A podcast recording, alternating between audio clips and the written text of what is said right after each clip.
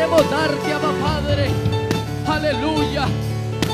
Queremos darte la mejor adoración en esta mañana, Espíritu Santo de Dios. Iglesia, yo te invito, aleluya.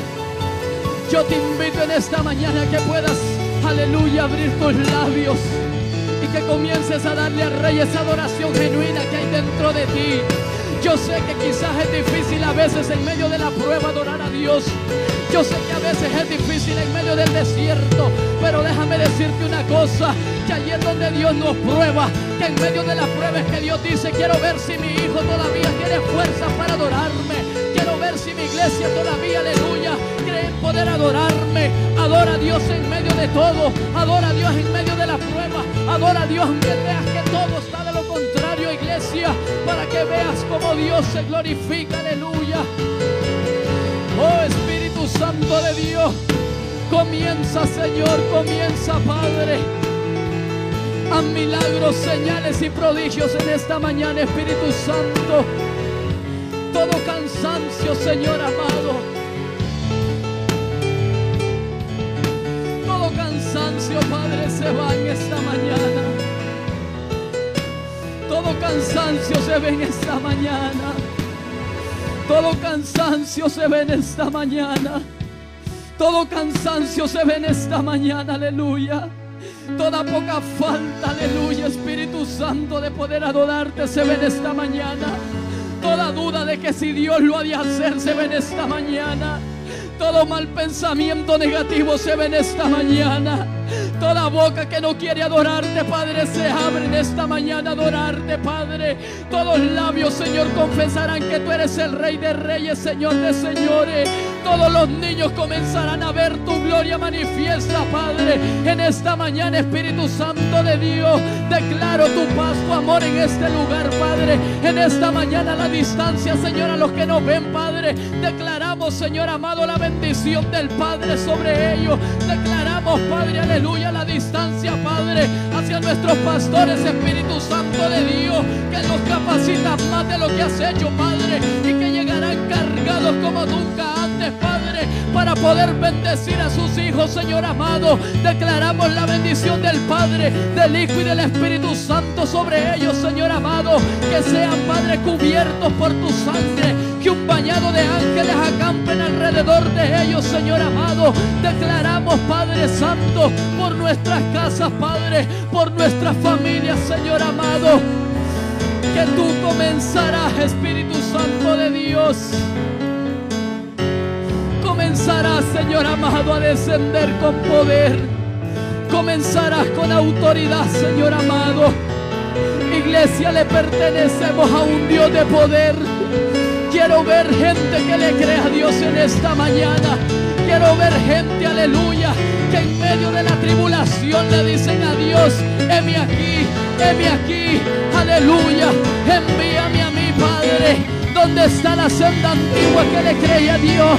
¿Dónde está la gente, aleluya, que le alabe en espíritu y en verdad? Una adoración genuina Dios te pide, una adoración genuina Dios te pide, una adoración que te duela, una adoración que digas, aleluya, qué bueno es el Señor, cómo poderle adorar en medio de toda circunstancia. Espíritu de Dios comienza, Espíritu de Dios comienza, Espíritu de Dios comienza en los cuatro puntos cardinales. Muévete en el oeste, en el sur, aleluya, en el norte, Padre, donde quieras, Señor amado. Declaramos la presencia de tu Espíritu Santo. Declaro, Señor amado, que la senda antigua, Padre, será punto, Señor, aleluya, principal para poder alcanzar, Señor amado, a Baton Rouge de Luciana, Padre. En el nombre de Jesús de Nazaret. Hoy nuestra fe se une, Padre. Hoy nuestra fe se une, Señor amado. Y nuestros ojos verán cosas, Padre, que aún no nos imaginábamos, Señor. Nuestros oídos podrán escuchar, Padre.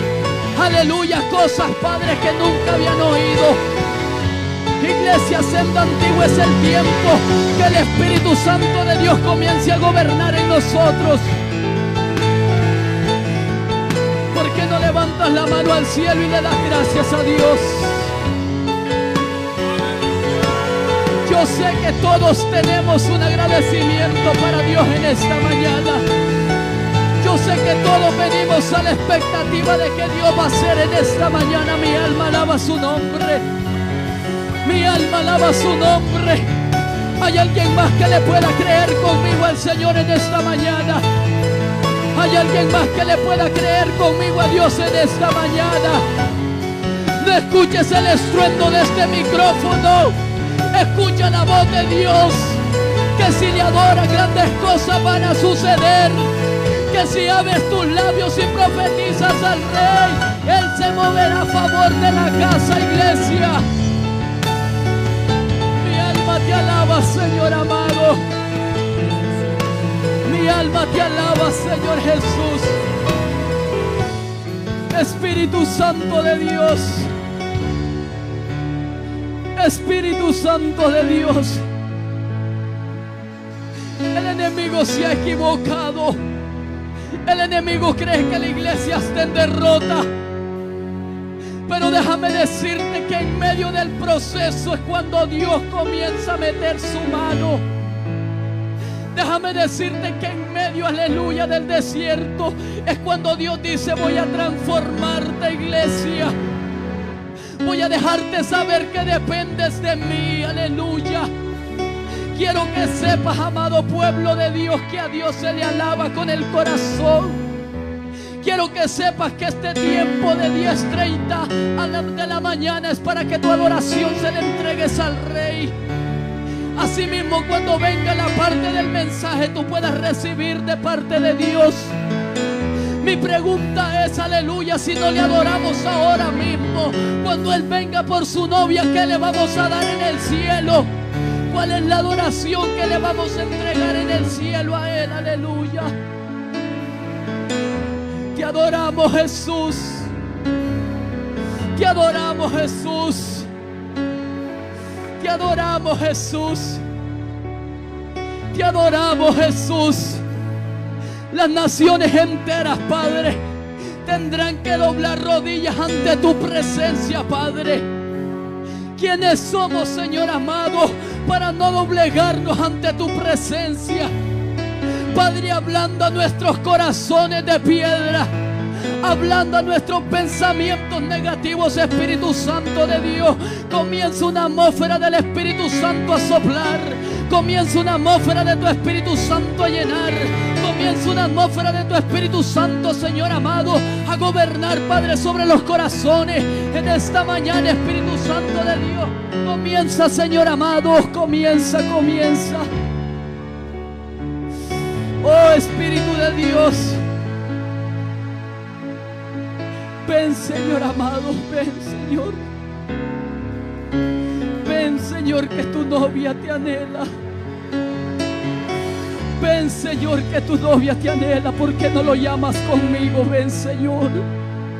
¿Por qué no lo llamas conmigo y le dices, ven papacito a mi vida en esta mañana? ¿Cuántos tienen hambre del Espíritu Santo de Dios? Levanta tu mano arriba si tú tienes sed del Espíritu de Dios. ¿Por qué no levantas tu mano, tu adoración y le dices, Señor, anhelo tu presencia?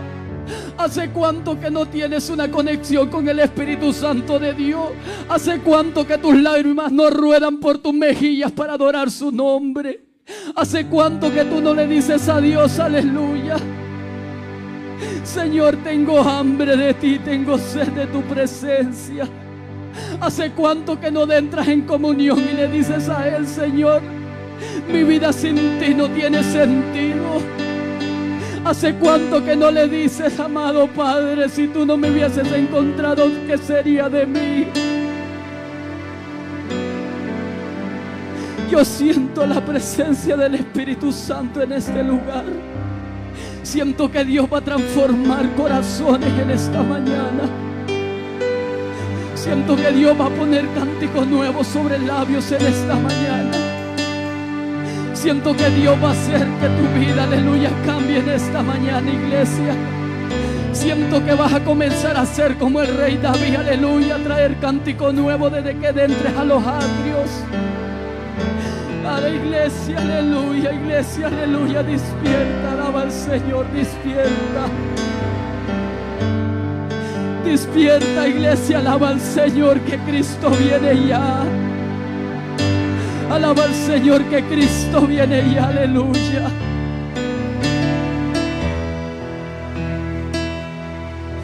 Oh Espíritu de Dios.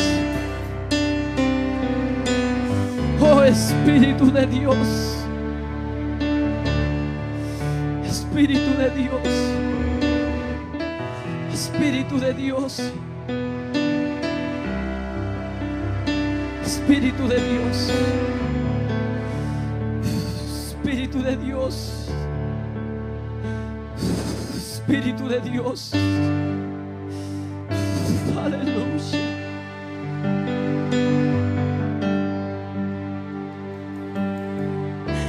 Envío una palabra de sanidad hasta Houston, Espíritu de Dios.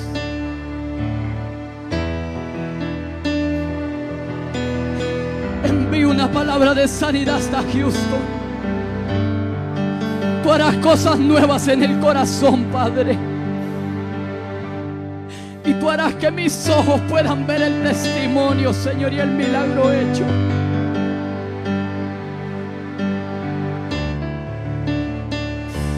Si no creen por mi palabra, tendrán que creer por mis milagros. Aleluya. Bendecimos tu nombre, Señor, porque tú eres grande y bueno. Bendecimos tu nombre, Señor. Alguien puede alabarle a Dios en esta mañana. Uf. Uf. Alguien puede adorarle más. Alguien puede adorarlo de verdad, aleluya. Alguien puede adorarlo. Vamos, que te duela la palma de tu mano adorándole en esta mañana. Que duela tu mano adorándole en esta mañana. ¿Por qué no le dices a Dios qué bueno es el Señor? ¿Por qué no le dices a tu hermano qué bueno es el Señor? Vamos, vamos, vamos, iglesia. El cielo se detiene a escuchar tu adoración en esta mañana. El cielo se detiene a escuchar tu adoración. Aleluya. Oh Espíritu de Dios, a ti la gloria, Señor amado. Quiero compartir contigo una palabra en el Salmo 150. Salmo 150, cuando usted lo tenga, de un fuerte amén. Adoramos el nombre de Cristo Jesús. Leemos la palabra honrando al Padre, al Hijo y a su Santo Espíritu y la iglesia que va para el cielo. Dice, dos o tres escuchamos, la iglesia que va para el cielo dice, aleluya. Alabad a Dios en su santuario, alabadle en la magnificencia de su firmamento, alabadle por sus proezas, alabadle conforme a la manchedumbre de su grandeza, alabadle a son de bocina, alabadle con salterio y arpa, alabadle con pandero y danza, alabadle con cuerdas y flauta, alabarle con címbalos resonantes. ¿Dónde están esos tambores que alaban al rey en esta mañana? Alabarle con címbalos de júbilo. ¿Dónde está la gente que tiene júbilo para el rey? Termina diciendo todo lo que respire, alabe a Jehová. Todo lo que respire, alabe a Jehová, iglesia. Aleluya. Síguete gozando en el Señor.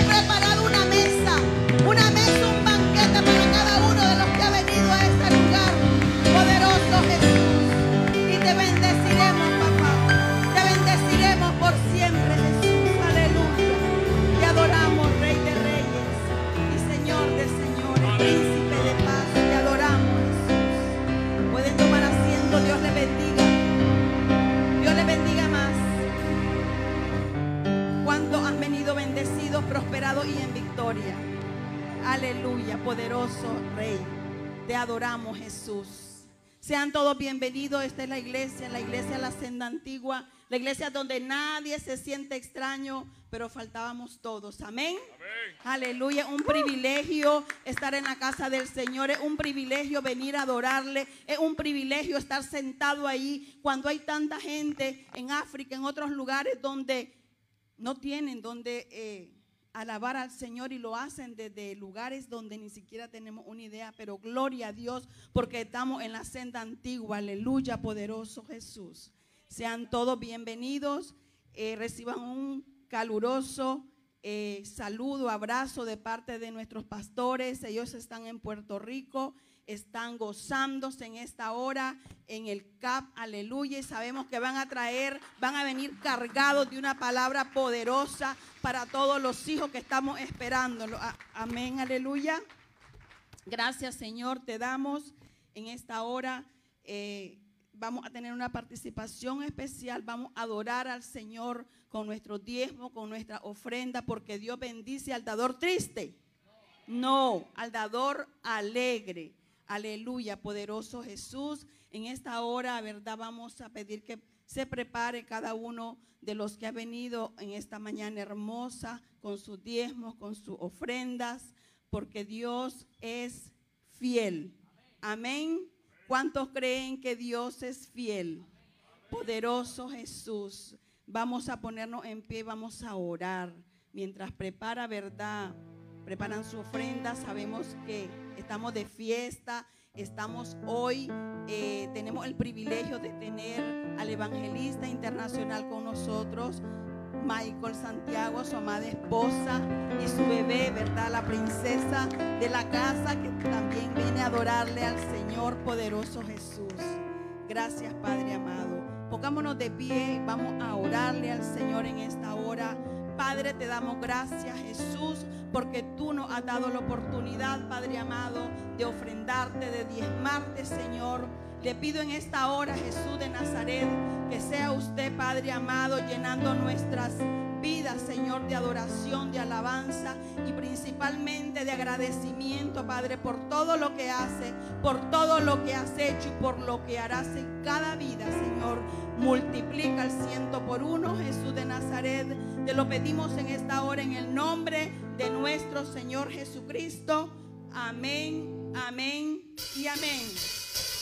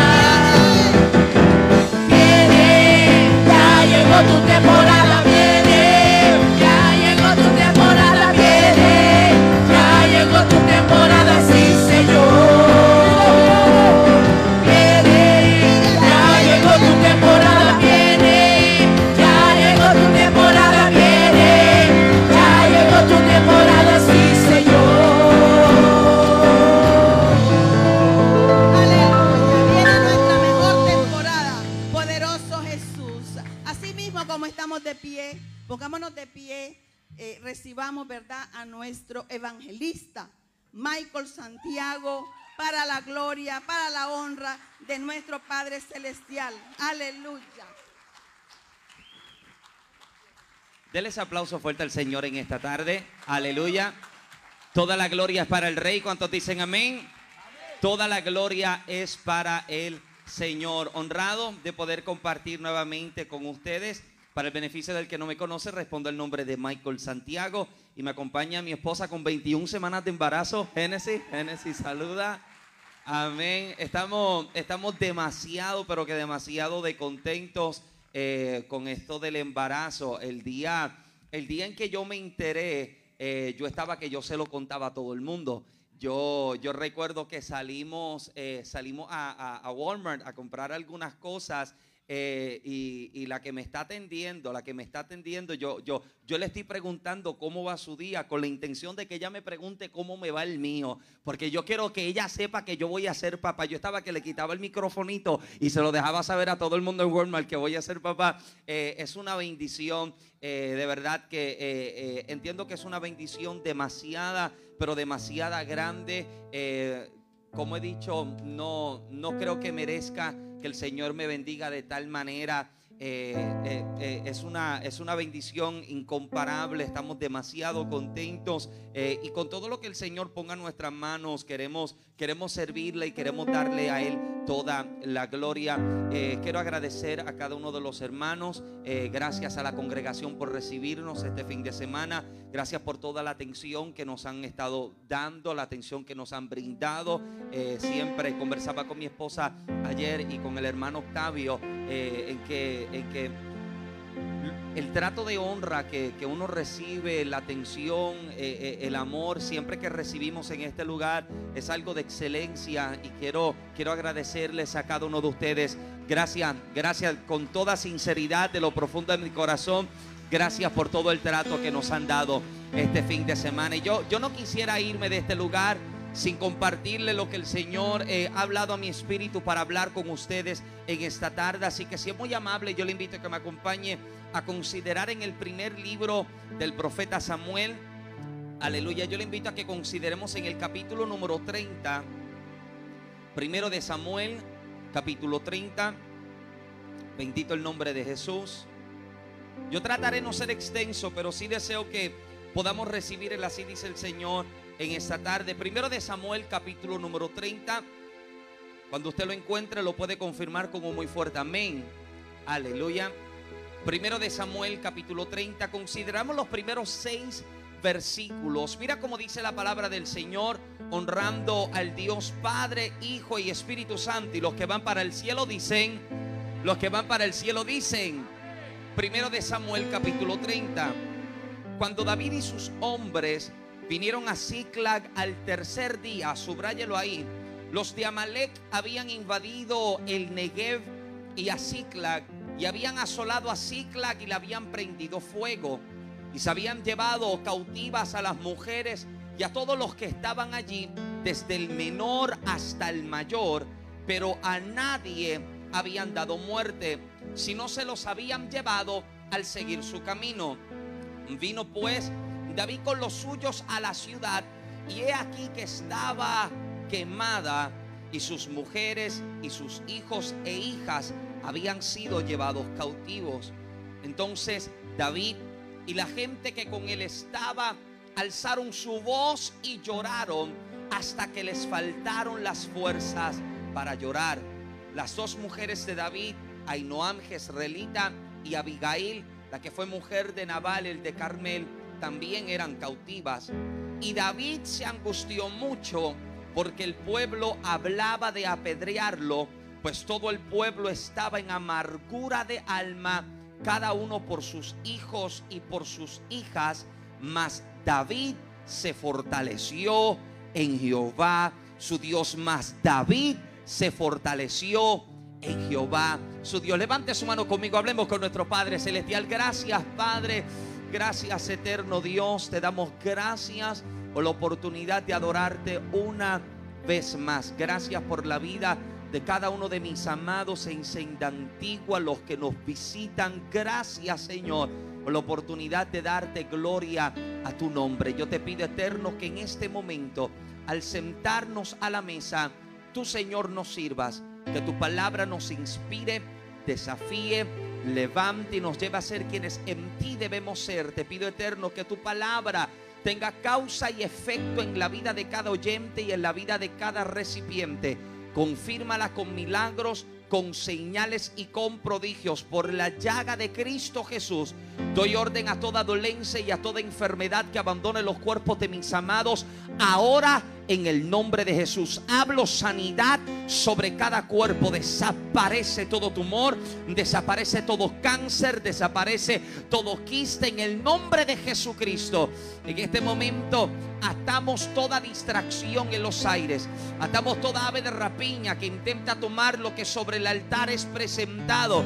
Alineamos en este momento nuestra atención, nuestro corazón, nuestro oído y espíritu al así dice el Señor de esta ocasión. Y a ti, Rey, damos absolutamente toda la gloria en el nombre de Jesús. Damos gracias. Amén, Señor. Y amén. Puede tomar su lugar, por favor. Bendito el nombre de Jesucristo. Regáleme cinco horas y nos vamos contentos para casa en esta tarde. Dios bendiga a los tres que gritaron, aleluya. Trataré no ser extensos y pido un poco de su paciencia y atención mientras juntos compartimos la palabra. ¿Alguien dice amén? Amén. Cuando hablamos acerca de mentes brillantes, una de las mentes que no podríamos eh, ignorar sería la mente de Albert Einstein, una mente extraordinaria, un nivel de IQ súper elevado. Pero cuando, cuando los historiadores comienzan a hablar acerca de este personaje y comienzan a hablar acerca de- de- del inicio de su fama, antes de que el nombre de este hombre es reconocido y aclamado por la audiencia, dice que poco a poco se está dando a conocer, poco a poco la gente está conociendo quién es el famoso, quién es este personaje, Albert Einstein. Dice que poco a poco en los diferentes recintos, diferentes universidades, el nombre de este hombre se está mencionando y en esta cierta ocasión, antes de que tuviese la fama que tiene aún, ahora, aún después de su muerte, dice que Albert se encontraba hablando con, el, con su chofer, se encuentra hablando con el hombre que, que estaba encargado en llevarlo a cada uno de los auditorios o los lugares donde conversaba y enseñaba. Y Albert está hablando con su chofer y le está diciendo, hoy, hoy, hoy no tengo deseos de enseñar, no tengo deseos de pararme frente a la gente, no tengo deseos de, de expresarme frente a la audiencia, voy a buscar la manera de llamar, de contactarme y de cancelar, porque no tengo deseos de enseñar. Dice que el chofer está escuchando las palabras de Albert y, y- muy amablemente y con mucho respeto le dice, eh, señor Albert, eh, dame a mí la oportunidad, dame a mí la oportunidad de dar la enseñanza hoy por ti. Dame a mí la oportunidad de pararme frente al auditorio de la gente que se encuentra reunida y permíteme expresarme y dar tu enseñanza. Y dice que cuando Albert escuchó las palabras o la propuesta de aquel simple chofer, dice que comenzó a reírse a carcajadas porque está, está comparando su, su, su- su- nivel de intelecto, su conocimiento con el del chofer, pero el chofer le interrumpe y continúa diciéndole, yo he estado contigo en cada uno de tus discursos, yo he estado contigo en cada una de tus enseñanzas y me sé palabra por palabra de cada una de tus enseñanzas. Adicional, el lugar donde te toca enseñar hoy, nunca han visto tu rostro, nunca han visto tu cara, solo conocen tu nombre. Permíteme a mí hacerme pasar por ti y pararme frente a la audiencia y dar la enseñanza. Dice que cuando Albert escucha lo que el chofer le está ofreciendo, luego de haberlo pensado y meditado algunos minutos, quedan en acuerdo. Y ahora mm, Albert Einstein decide hacerse pasar por el chofer y el chofer se hace entonces pasar por Albert Einstein. Dice que Albert Einstein quizás se ha vestido con una ropa para hacerse ver quizás como chofer, quizás un blazer, un saco o una chaqueta negra, quizás un sombrero o boina negra y quizás un lacito para verse como un conductor y el chofer haciéndose pasar por Albert Einstein. A lo mejor se ha parado sus pelos así hacia los lados como Albert, quizás tiene unos para verse un poco intelectual y con un bow tie, con un lazo y un blazer. Dice que eh, el chofer disfrazado por Albert Einstein se sienta en el asiento trasero del carro, mientras que Albert Einstein disfrazado del chofer se sienta en el asiento del conductor y Albert comienza a conducir el carro hasta llegar al auditorio donde se encontraba quizás un poco más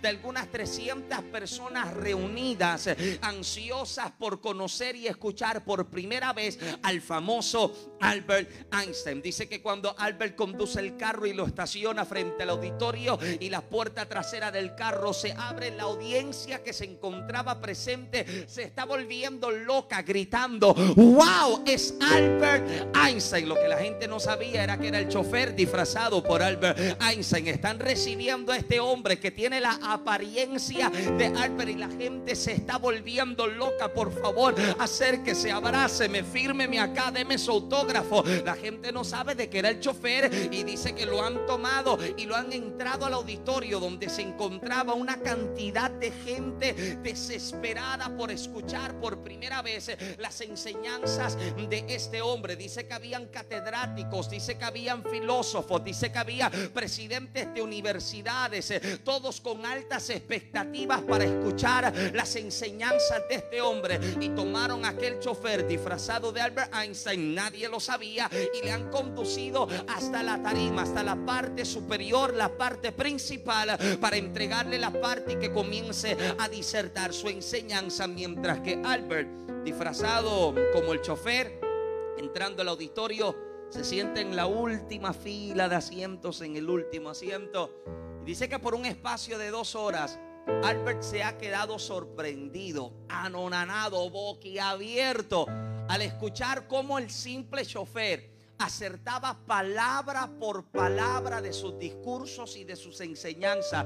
Albert parece que se sentía que se estaba mirando en un espejo al observar la manera en la que aquel hombre se manejaba, se movía, la forma en la que se expresaba, la forma en la que podía detallar cada una de sus enseñanzas. Y dice que toda la audiencia se está volviendo loca, gritando y aplaudiendo a la parte final del discurso porque la gente acaba de escuchar a Albert Einstein en vivo, en persona. Nadie se ha dado cuenta de que es un impostor, nadie se ha dado cuenta de que es el simple chofer. Y entre los aplausos, gritos y silbidos que se encontraban en el auditorio, dice que la parte de trasera se levantó la mano de un hombre, uno, uno que sí tenía conocimiento, porque te das cuenta que a pesar de que el chofer conocía las palabras, él no tenía el conocimiento detrás de aquellas palabras. Él sabía cómo mover él sabía cómo expresarse, pero no tenía la base ni el fundamento para aquello que expresaba y que enseñaba. Y a la parte trasera, la mano de un hombre, un filósofo, levantando su mano, le hace una sola pregunta a Albert Einstein. Dice que Albert escucha la pregunta y la realidad es que yo no sabría cuál es la pregunta que aquel hombre le hace, pero el, el chofer disfrazado de Albert Einstein se encuentra medio nervioso, medio asustado por la tensión de que hay tanta gente esperando a que él pueda dar respuesta a la pregunta. Y como decimos en Puerto Rico, el hombre sacándosela de la manga en medio nervioso, sus manos sudadas, dice, mire señor, la respuesta a su contestación, a su, la respuesta a su, a su pregunta es tan fácil que mi chofer a la parte de atrás del auditorio te la puede contestar. Eh, Gracias, ya, ya, ya mismo usted se lo lleva, ya mismo se lo lleva. Sígueme, sígueme. Lo que, lo que me parece extraordinario del Dios al que nosotros servimos eh, es que Él tiene una capacidad tan extraordinaria de que cuando Él me ve, Él siempre ve lo mejor de mí a pesar de lo peor que pueda haber en mí. Posiblemente la gente te ve y la gente te recuerda a lo mejor por el apodo o por, el- o por la manera en la que la gente te conocía en el mundo. Posiblemente la gente todavía te conoce como el mentiroso, como el adúltero, como el fornicario, como el ladrón, pero cada vez en que la gracia de Dios arropa tu vida, no eres visto ni como pecador, ni como adúltero, ni como fornicario. El Padre te ve como hijo. Él dice, Él es uno de los míos, ella es una de las mías. A pesar de tantas deficiencias, de tantos errores y de tantas caídas que posiblemente hayas tenido, todavía encuentro en Él, encuentro en ella un escenario correcto para poder despertar aquel que yo estoy viendo acerca de Él mañana. ¿Por qué? Porque escuche bien, Dios nunca, nunca te habla desde una posición de pasado ni una posición de presente. Cada vez que la palabra de Dios se desata sobre tu vida, es de acuerdo a una posición de mañana. A lo mejor hoy me ves un poco enfermo, pero cuando los ojos del Eterno me ven, Él me ven sano, Él me ve en el cumplimiento, Él me ve establecido. Hay alguien conmigo todavía.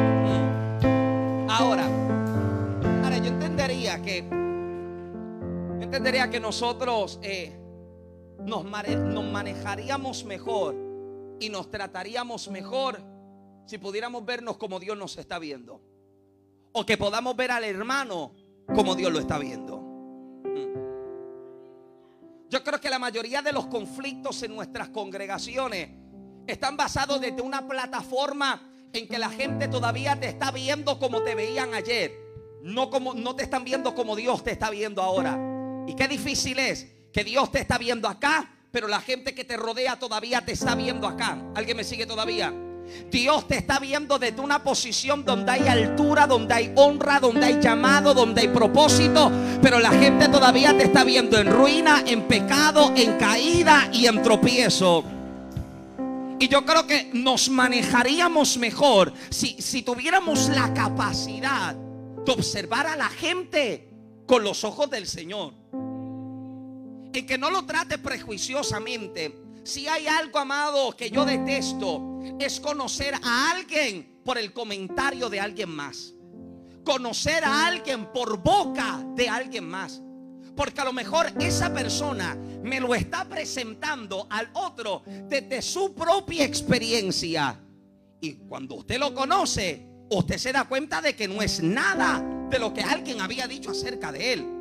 Entonces muchos de nuestros conflictos están basados en que nosotros nos hemos detenido a escuchar tanto de lo que los demás hablan del otro. Tómate el tiempo tú para conocerle. Tómate el tiempo tú para hablar con él. Amado, escuche bien. Hay gente que llega a nuestras congregaciones y a lo mejor nunca levantan sus manos. Y no es porque son rebeldes. No es porque no son espirituales. Es porque son humanos. Y usted a lo mejor llegó con deseos de gritar y el hermano lleva atravesando una prueba tan terrible en la semana y a lo mejor ni fuerzas tiene para levantar sus manos. Y si yo lo estoy mirando desde una posición humana y carnal, yo voy a decir el hermano nunca, el hermano nunca ha sido espiritual, la hermana nunca, no amado, Dios no es así. Lo que me parece extraordinario de Dios es que Dios no es como los hombres. El viernes decía de que Dios conociendo lo peor de mí, siempre me ha tratado de la mejor forma. Él no me llama de acuerdo a mis pecados, Él no me llama de acuerdo a mis errores, Él me está llamando de acuerdo al plan y el propósito que Él ha establecido sobre mi vida. Aleluya.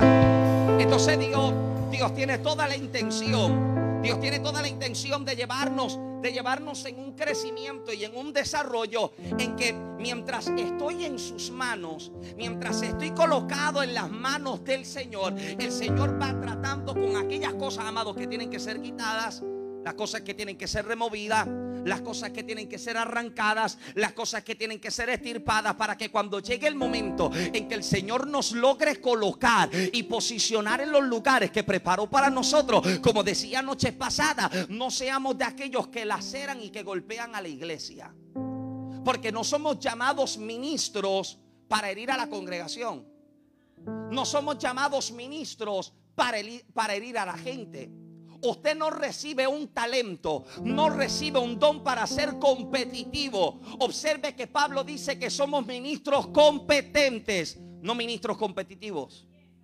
Mm. Alguien competente es una persona que es experta en su trabajo. Si hay algo que Dios quiere que usted sea, es que usted pueda desarrollar a todo potencial el talento que te entregó. No lo estoy haciendo para impresionar a la gente, lo estoy haciendo todo para darle gloria a Dios. El talento no lo estoy manejando de X forma para que la gente lo vea, lo estoy haciendo para que Dios reciba toda gloria de lo que yo estoy haciendo desde esta posición. Entonces, si el objetivo es que la gente vea, si el objetivo es que la gente pueda observar algo de lo que yo puedo hacer, amado, la intención es equivocada. Todo lo que nosotros vamos a hacer debe, encontrarse desde una plataforma en la que yo puedo comprender que toda la gloria siempre se la lleva el Señor y que todo lo que yo soy y todo lo que yo hago siempre lo voy a hacer como para Dios y no para los hombres. Por eso es que te das cuenta que hay dos, y, y- y- usted me va a disculpar un momento. Usted se da cuenta que hay dos tipos de personas que limpian, que limpian el templo. Está aquel que, que lo está haciendo porque es que me mandaron a hacerlo. Pero está la persona que entiende que al limpiar está mostrando también su adoración al Señor. Hay una diferencia entre ambos. Porque el que lo está haciendo sencillamente por el compromiso de que me mandaron a hacerlo, usted se da cuenta de que siempre limpia por encima. Yo soy bien observador. Yo recuerdo que yo, he ido a lugares donde sobre el altar acá arriba hay un candelabro enorme. Y yo estoy predicando con miedo de que me caiga una araña de arriba por la tanta tela de araña que hay. Sigue. El que lo está haciendo para la gente, lo está haciendo solo para que la superficie se vea bien. Sin embargo, el que es adorador, quita las telas de araña de debajo de los asientos. Se mete a la parte de arriba y quita el polvo. ¿Alguien me sigue todavía? Si lo que tú estás haciendo lo estás haciendo para la gente, alright. Pero si tú lo estás haciendo para Dios, usted le va a entregar excelencia, usted le va a entregar lo mejor, porque usted tiene esta, esta es la ofrenda que yo le ofrezco al Señor. Voy a desarrollar el talento y todo lo voy a ofrecer para la gloria del Señor. Ahora, usted, vuelvo y repito, lo estás haciendo para Dios todo lo que hacemos para Dios, aun cuando la obra no tiene nada que ver contigo. Aun cuando el ministerio no te pertenece a ti. Aleluya. Puedo predicarle a alguien, puedo, puedo incomodarle un poquitito. Aun cuando la posición no te pertenece. Por eso es que me fascina tanto observar la vida de Nemías. Nemías es copero del rey. Todos los días prueba la bebida y prueba el alimento que presentan para el rey. ¿Saben lo que Nehemías está haciendo? Todos los días está arriesgando su vida para preservar la vida de alguien más. Y no me puedes decir que estás esperando a que Dios te entregue tu bendición cuando no estás dispuesto a entregarte por la visión de alguien más. No me digas que usted está esperando a que las compuertas de los cielos se abran sobre su vida cuando has visto la visión del hermano y te hace como de vista larga. No, amado, Dios no puede honrar a aquel que no conoce el principio de la honra. Yo me voy a entregar aun cuando el ministerio no me pertenece. Yo me voy a entregar aun cuando la posición no es mía. No soy servidor, pero comienzo a abrir la puerta. No soy de los que ayuda, pero comienzo a preparar. Porque todo lo que hacemos es para la gloria. Aleluya.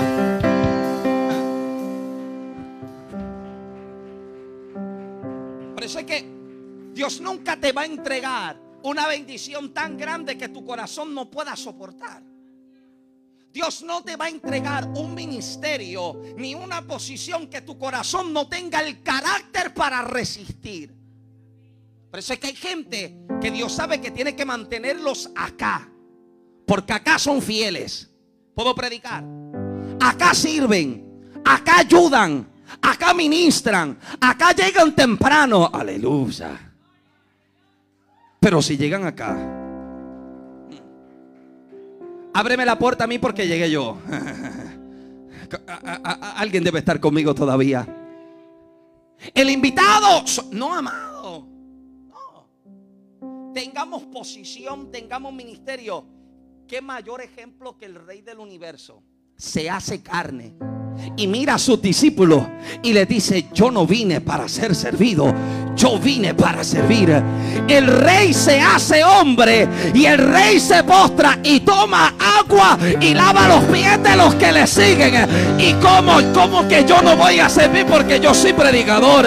Como que yo no voy a servir porque yo soy el que canto. Es cuando más debo servir. Es cuando más yo debo hacer.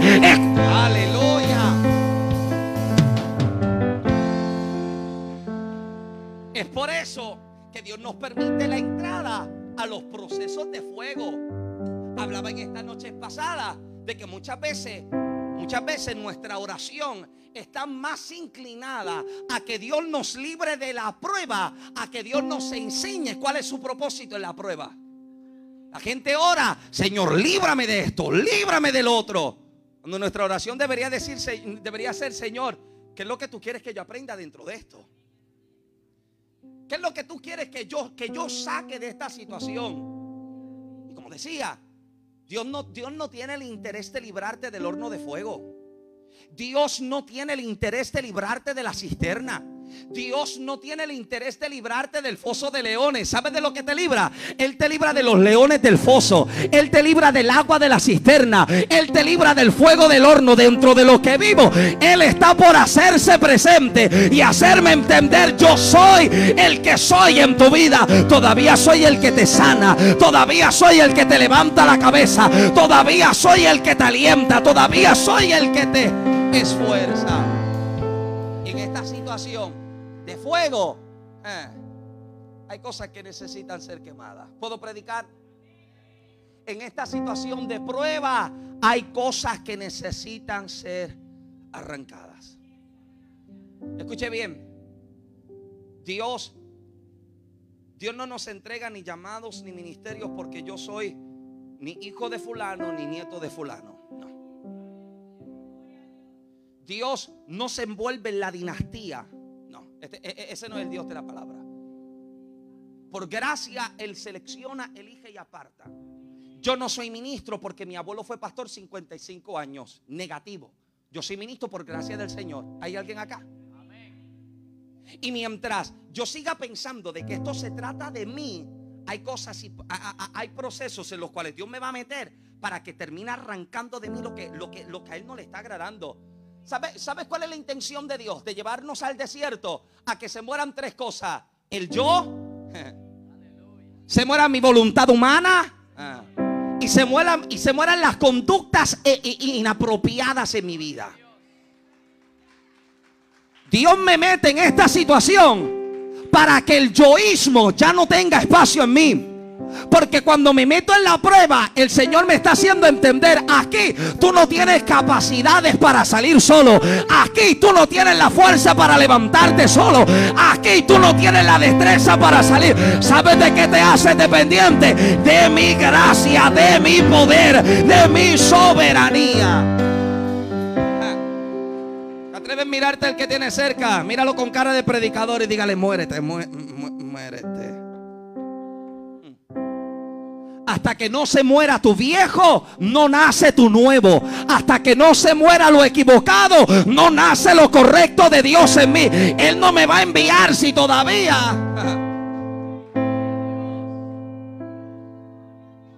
O sea, Dios nos permite la entrada a situaciones, amados, con la intención de tocar nuestro corazón y sacudirlo. Porque de que se viven cosas aquí. ¿O ¿Usted cree que no? Ay, gracias.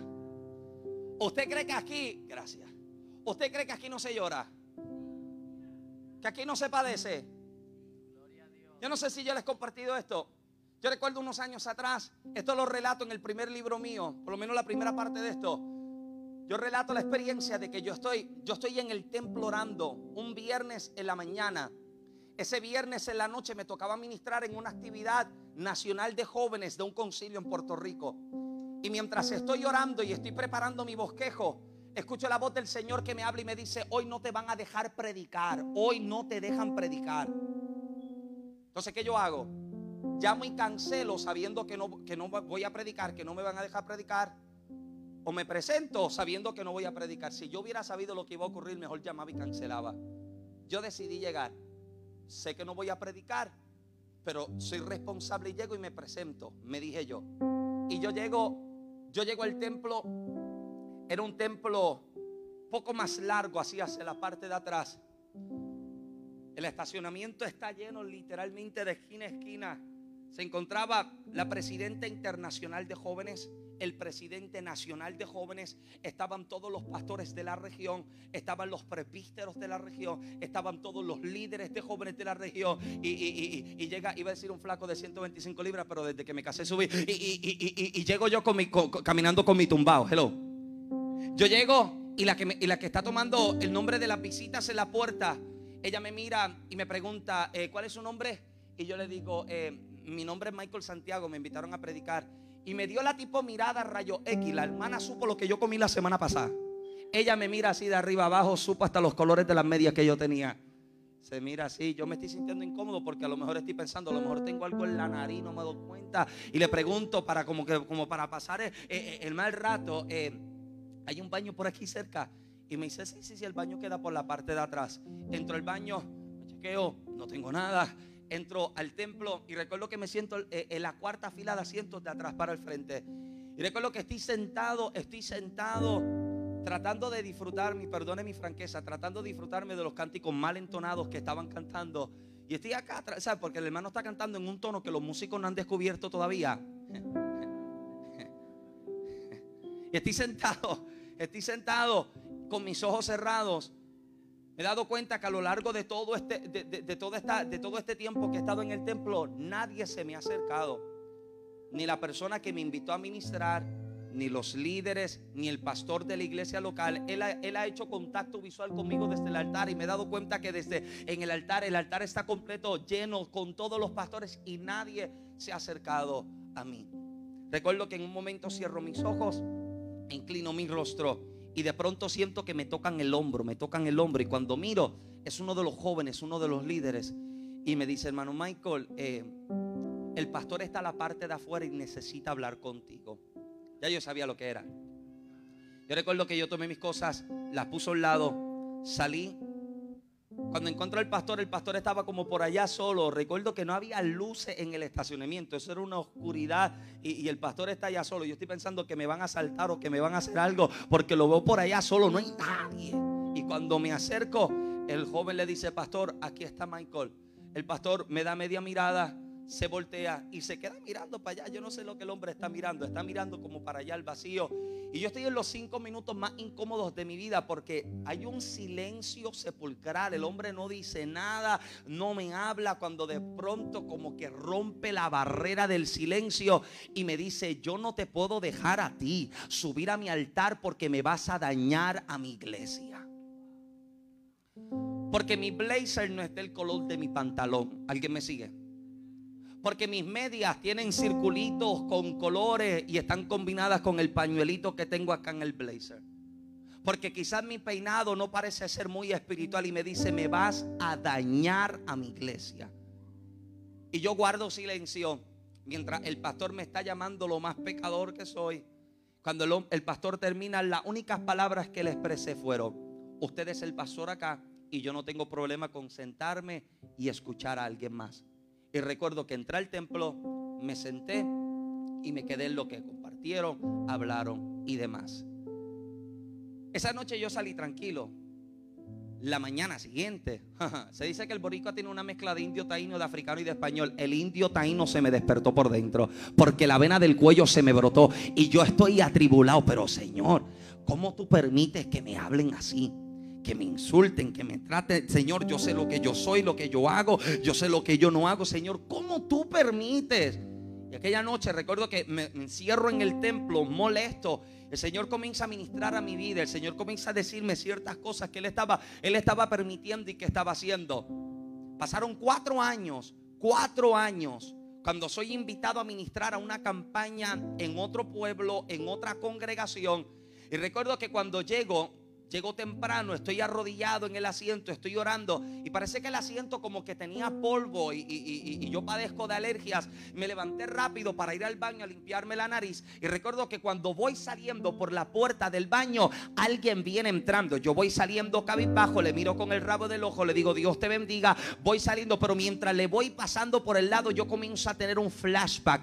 Esa misma persona que me acaba de pasar por el lado fue aquel que hace cuatro años me tocó en el hombro y me dijo, el pastor está afuera y necesita hablar contigo. Yo estoy en una congregación completamente aparte, un lugar completamente diferente, pero cuando yo lo veo que acaba de entrar, yo me comienzo a decir, no me digas, Señor, no me digas que aquí se encuentra el pastor ese, porque para mi sorpresa tenía puesta el mismo blazer de cuatro años atrás y las mismas medias de colores. ¿Alguien está acá? La misma.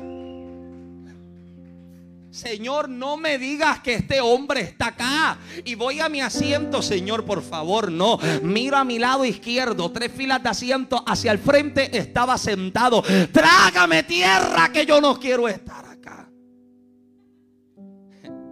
Y yo veo el pastor de la iglesia local que se baja del altar y va a buscarme. Y yo sé, yo sé que si él me va a buscar a mí para subir al altar, también va a buscar al pastor invitado para subir. Dios mío, yo no, ¿por qué tú me haces esto? Yo subí al altar, yo me arrodillé. A mí se me olvidó el servicio. A mí se me olvidó que yo iba a predicar, se me olvidó de la necesidad. Es lo único que yo estoy pendiente. Señor, ¿por qué me haces esto? Que el asiento se abre, que me trague, que me escupa en casa. Dios, no, no quiero estar acá. Y me levanté disimulando. Porque. Yo me levanté así disimulando. El pastor me saluda. Y recuerdo que me entregan la parte a la predicación y comienzo a compartir la palabra. Mientras estoy predicando, recuerdo que era un ambiente, hab- hab- había un ambiente bueno. La gente está recibiendo la palabra, la gente está gritando, la gente está brincando, está recibiendo. Cuando mira a mi lado izquierdo que se encuentra el pastor de visita, el pastor no se puede contener en su asiento. El pastor está gritando, el pastor está adorando, está recibiendo algo de Dios. Pero cuando miro al pastor de la iglesia local, parece que se había tomado una venadril antes del culto porque estaba dormido en su asiento. ¿Pero qué te pasa, muchacho? Tú no duermes en tu casa. Aquel está que brinca, que no aguanta, pero aquel parece que hay que buscarle una almohada para que se acomode. El detalle está, el detalle está en que yo termino la participación, terminé de predicar, yo terminé de orar por las necesidades de la gente. Cuando me voy bajando del altar, recuerdo que aquel pastor me, me agarra por el hombro, literalmente me voltea y volteándome me abraza y abrazándome comienza a pedirme perdón por el trato que me había dado cuatro años atrás. Escúcheme bien, hay situaciones en las cuales el Señor te va a permitir la entrada con la intención de revelar dónde es que está tu corazón. Si todavía hay raíces de mi amargura, si todavía hay resentimiento, si todavía hay odio y hay situaciones donde Dios me permite entrar para que el fuego consuma todo lo que no debe estar, que el fuego consuma todo lo que no pertenece, para que cuando llegue el momento en que sea enviado, amado, no haya algo con lo cual el enemigo me pueda acusar.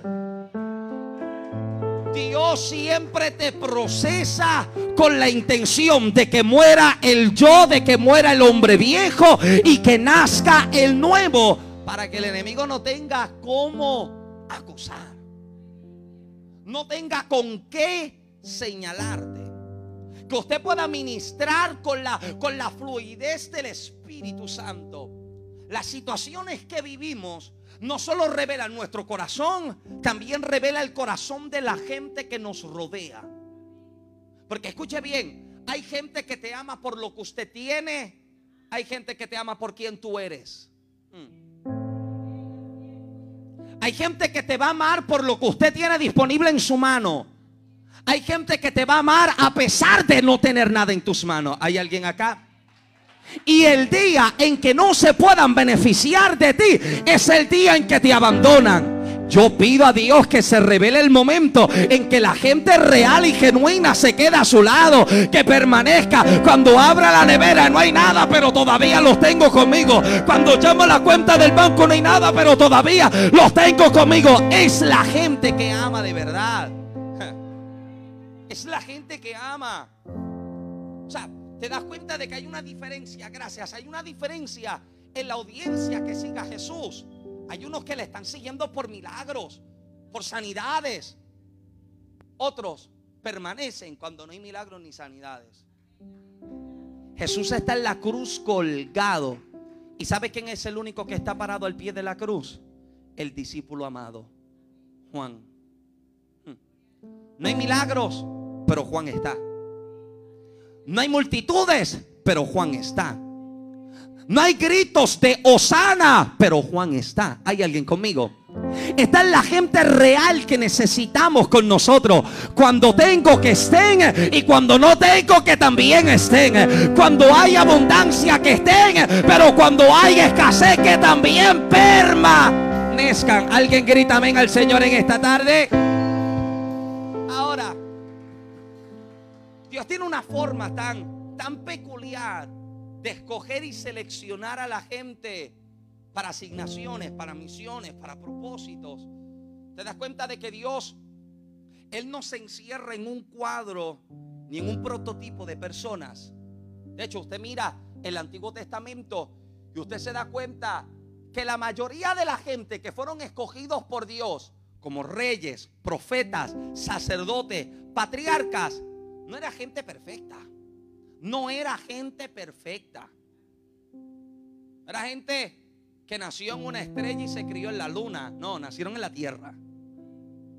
Son gente humana con padecimientos, con dificultades.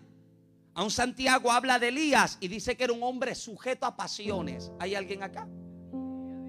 Y a pesar de la vulnerabilidad que pudiera encontrarse en sus vidas, la gracia del Señor los encontró.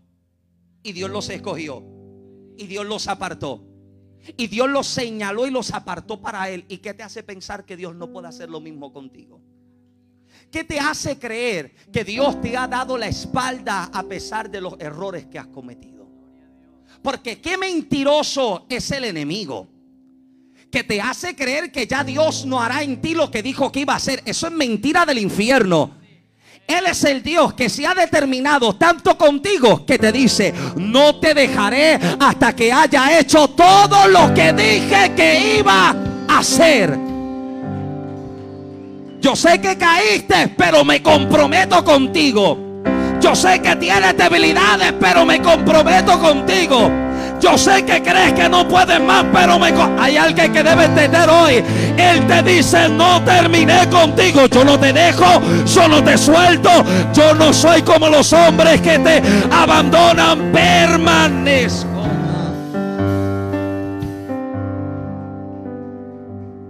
Y yo sé que para ir avanzando y llegar a la conclusión, yo sé que yo he compartido tantas veces tantos detalles acerca de la vida de David, porque es que es que me parece como un ejemplo de alguien que Dios decide separar a pesar de los errores que este hombre comete. David no es pastor de ovejas porque no es un buen soldado como sus hermanos. David es pastor de ovejas porque David es el resultado del ups de papi. Pero a pesar de que David es el resultado del ups de papi, David no es un ups de Dios. Su padre quizás no le planificó, pero el eterno desde la eternidad lo pensó. Y Dios dijo, cuando yo quiera levantar un rey con un corazón conforme al mío, permítame escoger al quebrantado, permítame escoger al rechazado, permítame escoger al oprimido, aquel que no ha sido enviado a la guerra, sino que lo envían a pastorear ovejas. Y David, David se encuentra en la escuela de Dios.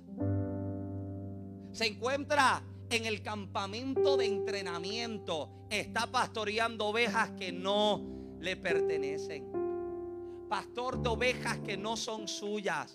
Y está siendo procesado por Dios acá. La última vez que estuve acá les compartía que para este tiempo los pastores de ovejas no pastoreaban su propia oveja. Ellos pastorean las ovejas del dueño del rebaño. Y David está dando su vida para proteger la vida de estas ovejas que no son suyas. Por eso es que en el capítulo 17 del primer libro de Samuel, cuando David habla con Saúl, David le dice, cuando tu siervo era pastor de ovejas y venía el oso, el león o el lobo, David dice, yo lo tomaba por las manos y lo despedazaba. No son suyas las ovejas, pero David está dando su vida por ellas. No le, no le pertenece, y vuelvo y repito como dije momentos atrás, está dando la vida por algo que no es suyo. No procures que Dios te entregue bendiciones grandes cuando usted no se alegra con las bendiciones de los demás. No puedes esperar a que Dios te entregue algo tan extraordinario cuando Dios bendice a tu hermano y la envidia se nos... ¿No se ha dado cuenta que la envidia esteriliza? La envidia impide eh, el que nos podamos reproducir. Libro de Génesis habla acerca de Raquel, mujer de Jacob. Recuerda, Jacob tiene dos mujeres, Raquel y Lea. Lea, la fea. Sí, Jacob no la quería porque el texto dice que, que- que- tenía quizás un ojo más lento que el otro. ¿Hay alguien acá? ¿Puedo predicar un momento? Jacob no la quiere porque ella no tiene la apariencia de Miss Universe que él está buscando. Jacob no la quiere porque ella no es la, ella, ella no es la modelo de revista que, que le prometieron. Él ve a su hermana y él dice, Dios, entrégamela. Y trabaja siete años. ¿Y qué hace? ¿Qué hace su suegro? No le entrega a la que él quiere. No, trabaja siete años y llévate a la primera. Pero Jacob no sabe eso. Jacob se da cuenta la mañana siguiente. La mañana después de la boda es que Jacob abre sus ojos y dice, ay Dios mío, lo que tú me hiciste. Pero ¿sabes, ¿sabes por qué me parece tan interesante esto? Porque Jacob no la desea como desea Raquel. Jacob no desea a Lea de la misma manera en que está deseando a Raquel. Pero ¿saben por qué me parece tan interesante Lea? A pesar de que es la rechazada, a pesar de que es la menospreciada, a pesar de que es aquella que Jacob no ha deseado, es la primera y la única que hasta ese momento le estaba reproduciendo y le estaba dando hijo. Muchísimas veces insistimos con gente, con lugares y con cosas porque tienen la apariencia de que crece y de que llega algo más. Y cuando Dios nos presenta cuál es la puerta que ha de ser de bendición para nuestra vida, la rechazamos porque no parece ser algo más. Cuidado, amado. Ten cuidado con menospreciar a la gente. Porque a lo mejor aquel que está menospreciando hoy, mañana se convierta en tu jefe. Mañana se convierta en tu líder. Mañana se convierta en tu pastor. A lo mejor no tiene la apariencia ahora, pero en la mano te... Aleluya. Ahora, Lea está creciendo. Lea se está multiplicando. Y Raquel tiene una envidia que la consume. Que Dios la bendice a ella. Mira la cara que tiene. Ni colágeno se unta. Ni productos de Mary Kate. La envidia de Raquel, ¿sabe lo que está haciendo? Literalmente está cerrando su vientre.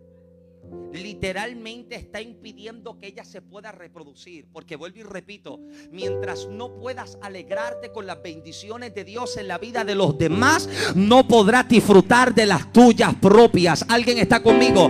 Mientras no te puedas alegrar de lo que Dios está haciendo, qué bueno que Dios está bendiciendo tu ministerio. Qué bueno que Dios está bendiciendo tu negocio. Qué bueno que Dios está bendiciendo. Mira, yo me lo disfruto como si fuera mío. Y yo celebro como si fuera mío. Porque sé que cuando me toque a mí recibir, tú celebrarás conmigo de la misma forma.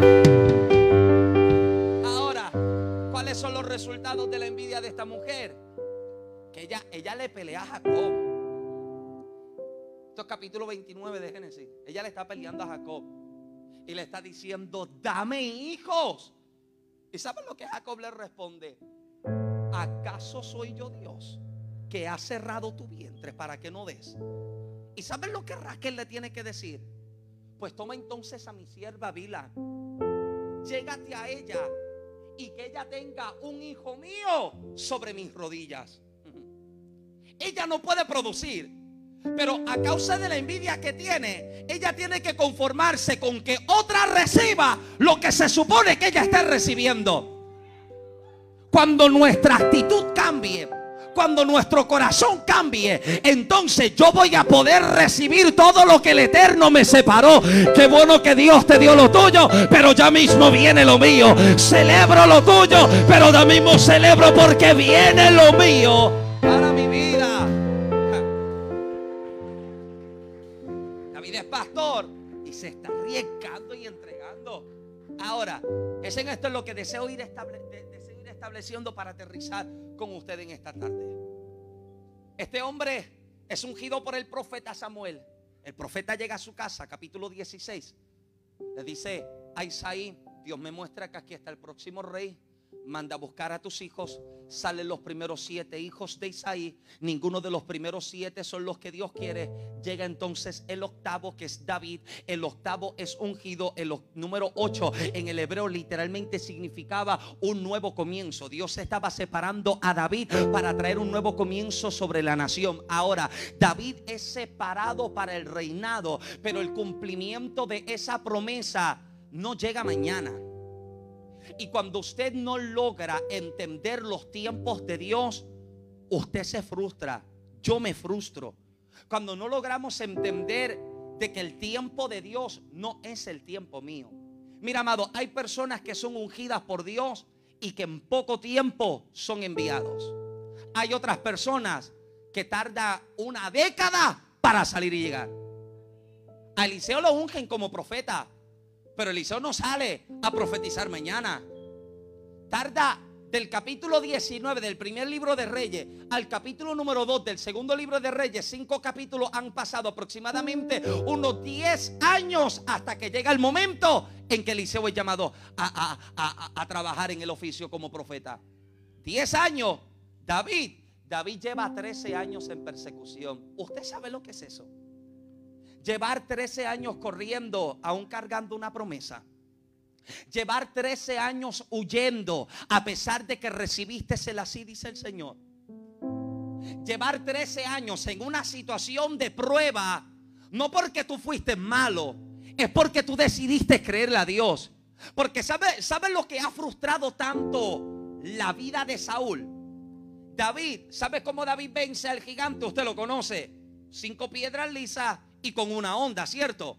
Es la forma en la que David golpea al gigante. Corre, se trepa sobre su cuerpo, quita su espada y le corta la cabeza. Ahora, la frustración de Saúl no es que David haya vencido al gigante, es el método que David utilizó para vencer al gigante. ¿Por qué? Porque Saúl es de la tribu de Benjamín y eran los benjamitas los expertos en lanzar piedras, arcos y flechas. O sea, esta gente eran expertos en la artillería. Y la frustración de Saúl es que David no es benjamita. David es de la tribu de Judá. Los de Judá no tiran piedra. Pero uno que no tenía el talento se levantó e hizo lo que se supone que él tuviera que hacer. La frustración de mucha gente es verte a ti haciendo aquello que se supone que no pudiera hacer. ¿Cómo es que todavía sigue cantando? ¿Cómo es que todavía sigue sirviendo? ¿Cómo es que su negocio sigue de pie? Es porque como tú no quisiste, Dios me lo entregó a mí, me levanté yo para hacerlo. Esta es la frustración. Esta es la frustración de un Saúl que dice, se supone que lo hiciera yo, pero lo hizo otro. Este es el pensamiento de la gente que cree que Dios va a pasar toda mi vida esperando a que yo le diga que sí. ¿Recuerdas cuando Jesús dice en el Evangelio según San Mateo en una ocasión que muchos son llamados y pocos escogidos? Eso es lo que la versión Reina Valera del 60 dice. Cuando usted mira el texto en su original, dice que a todos se hizo el llamado, pero pocos respondieron que sí. Que en senda antigua, Dios dijo, quiero levantarlos. Pero no todo el mundo dijo, Señor, yo estoy listo. Algunos dicen, Señor, hazlo conmigo cuando termine de criar a mis hijos. Dios, hazlo conmigo cuando ya el negocio está arriba. Dios, hazlo conmigo cuando termine mis estudios. Y Dios dice, tú no quieres, tranquilo que ella quiere. Tú no quieres, tranquilo que Él quiere. Tú no estás disponible. Hay tanta gente que me está llamando y me está diciendo, M, aquí, Señor, yo no sé cómo se hace, pero estoy dispuesto a hacerlo. Señor, yo nunca lo he hecho, pero me atrevo a hacerlo. Esta es la gente, amado. Esta es la gente con la que a Dios le fascina trabajar. No sé cómo se hace, pero estoy dispuesto a aprender. Nunca lo he hecho, pero aquí yo estoy disponible. Aquí yo estoy. Vale más alguien dispuesto y disponible, amado, que una persona que dice, yo tengo el talento, pero pues, Señor, cuando, tú quieras conmigo, no, amado, no, no, no, no, no. Dios te pregunta, ¿quieres? ¿Estás listo? Come on, let's go. Tú, ¿estás listo? ¿Está, eh, se- señor, permíteme terminar esto, no, tranquilo. Los discípulos están siguiendo a Jesús en una ocasión. Le dice, Señor, espérate, permítame correr. Yo tengo que hacer tantas cosas. Yo tengo que enterrar a los muertos. Y Jesús dice, no, que los muertos entierran a los muertos. Eliseo va a seguir a Elías y le dice, espérate, déjame yo, déjame yo deshacerme de lo necesario. Déjame despedirme de mi casa porque yo te voy a seguir. ¿Hay alguien acá? Y Saúl está tan frustrado porque este que no tiene el talento está haciendo lo que se supone que él estuviera haciendo. Ahora, 13 años, David se encuentra en esta persecución. Todavía me queda aquí, todavía me queda. Gracias. David se encuentra en esta persecución en la que Dios le ha llevado a un punto que hasta en Adulam, en Adulam, en la cueva de Adulam, se ha reunido con él un grupo de gente endeudada, ociosa, angustiada. Uno pensaría que cuando Dios te habla de ejército y de guerra, te va a traer gente capacitada y gente... Y de pronto llega el roto, el herido, el maltratado. Porque Dios no lo está viendo roto, Dios lo está viendo funcionando. Dios no lo está viendo quebrado, Dios lo está viendo restaurado. Yo lo veo lloroso, pero Dios lo está viendo triunfante. Hay alguien acá. A lo mejor yo llegué cojo, pero Dios me está viendo de pie. Alguien está todavía acá. O sea, David posiblemente está viendo un grupo de gente con situaciones, pero Dios lo está viendo a la gente que él necesita para triunfar. Se convierte en el grupo de fieles, un grupo de hombres dispuestos a salir, a pelear, a combatir a favor de David. Y llegamos entonces a lo que el escritor relata en este capítulo 30. Han pasado tantos años, este hombre está oyendo, su familia está creciendo, sus bienes se han multiplicado y de pronto te encuentras con que David se ha escondido entre los filisteos. David está escondido entre los filisteos y David está saliendo en medio de la guerra, en medio de ellos. Uno de sus generales se da cuenta de que este, este, este es el David, el que vence gigantes. Este es el David del que se, de- de- del que se canta, que, que, que, que, ma- que mata diez miles. Mejor hagamos que David se devuelva con su gente. Se está diciendo este filisteo. Nos saca mitad de la guerra, nos traicione y nos dé la espalda. Ahora, aquí el escritor presenta un escenario que me parece interesante porque dice que antes de que David saliera a la guerra, llegaron a la tierra de Ciclag. Y cuando llegan a Ciclag, hacen su campamento, establecen su casa. David deja a sus mujeres y sus hijos y salen a la guerra. El escritor dice que al tercer día David regresa. Y cuando vuelve al tercer día, que se encuentra que toda la ciudad había sido prendida en fuego. Acabaron con todo el campamento. Destruyeron absolutamente todo y se llevaron a todas las mujeres y los hijos. Ciclac representa este momento en nuestra vida en el que no he salido bien de esta prueba cuando ya tengo siete que me caen encima. Ciclac representa este momento en tu vida en el que te estás esforzando por levantarte cuando ya tienes 30 situaciones que te caen de golpe a la vez. ¿Hay alguien conmigo? Usted se ha encontrado en algún momento como esto, en el que sientes que no, no ha agarrado bien el aliento cuando llega otra mala noticia. Cuando de pronto la puerta que esperabas que se quedara abierta es la última que queda y se cierra también. Ciclac, esta etapa en la que sientes que hiciste todo lo que podías hacer y ya las fuerzas se te agotaron. Ciclac, el momento en el que ya no sabes qué más usted puede hacer. ¿Y sabes qué sucede? Se han llevado a todas las mujeres y todos los hijos. Pero mira quiénes son los que se los llevan cautivos. El escritor dice que son los de Amalek. Los amalecitas son los que llegaron, destruyeron a Ciclac y se llevaron a todos cautivos. ¿Por qué Amalek es importante en este escenario? Porque cuando miras libros atrás, libro de Éxodo, usted se encuentra que el pueblo hebreo sale de un cautiverio y sale de la tierra de los egipcios de un lapso de 430 años. El pueblo que sale del cautiverio no conocen absolutamente nada de guerra. Lo único que han conocido es esclavitud. Y el primer enemigo que se les enfrenta en el desierto, capítulo número 17, si mi memoria no me falla, son precisamente los amalecitas. ¿Por qué? Porque Amalek nunca hace frente al que se puede defender. Amalek nunca le hace frente a aquel que puede combatir contra él. Por eso es que en el libro de Éxodo enfrenta a los hebreos que salen del cautiverio y ahora se llevan cautivas a las mujeres y a los niños. ¿Por qué? Porque Amalek no le hace frente a David. Porque David, eh, Amalek sabe con quién puede pelear. Escúcheme bien. Tu enemigo sabe dónde puede atacar. Tengo un amigo que dice que el enemigo es un psicólogo experto en trabajar con la mente de los hombres. Él sabe, él sabe observar.